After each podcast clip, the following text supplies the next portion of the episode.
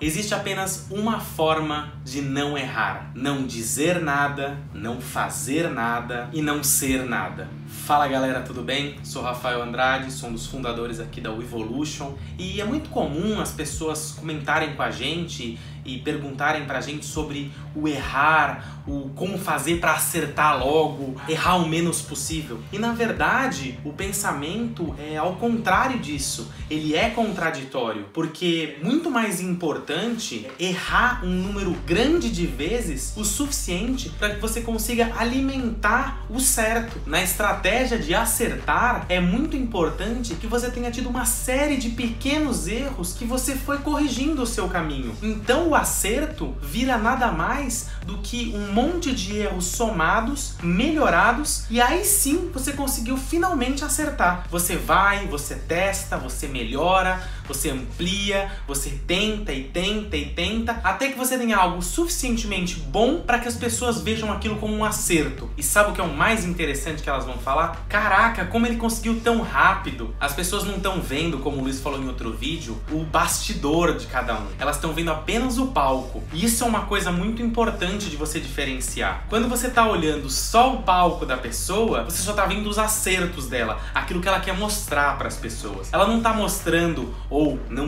mostra normalmente as inúmeras vezes que ela errou e errou e errou até conseguir masterizar algo que esteja bom. E depois que você já tem um produto que você julga que está pronto, que você pode lançar, é muito importante que você queira melhorar ele sempre, sempre melhorando, mudando, pensando em feedback, em como isso vai ser diferente, sempre melhorando ele, sempre buscando a melhoria contínua contínua das coisas. É muito importante que você pense nisso. Então, sempre que você tiver um projeto, é, busque sempre a melhoria contínua e nunca se contente com falar não, esse projeto tá pronto, porque esse projeto você dizendo que tá pronto significa que ele acabou, que não há mais o que fazer. E se esse projeto acabou, significa indiretamente que ele morreu, que ele já é perfeito o suficiente e que não há possa ser melhorado. Lembrando do que a gente falou em outros vídeos, muito cuidado para você não pegar um projeto que você chama de perfeito que já está completo e colocar ele na sua zona de conforto. Um projeto que estiver na zona de conforto, ele não vai ser um projeto que pode ser melhorado, que vai ser masterizado.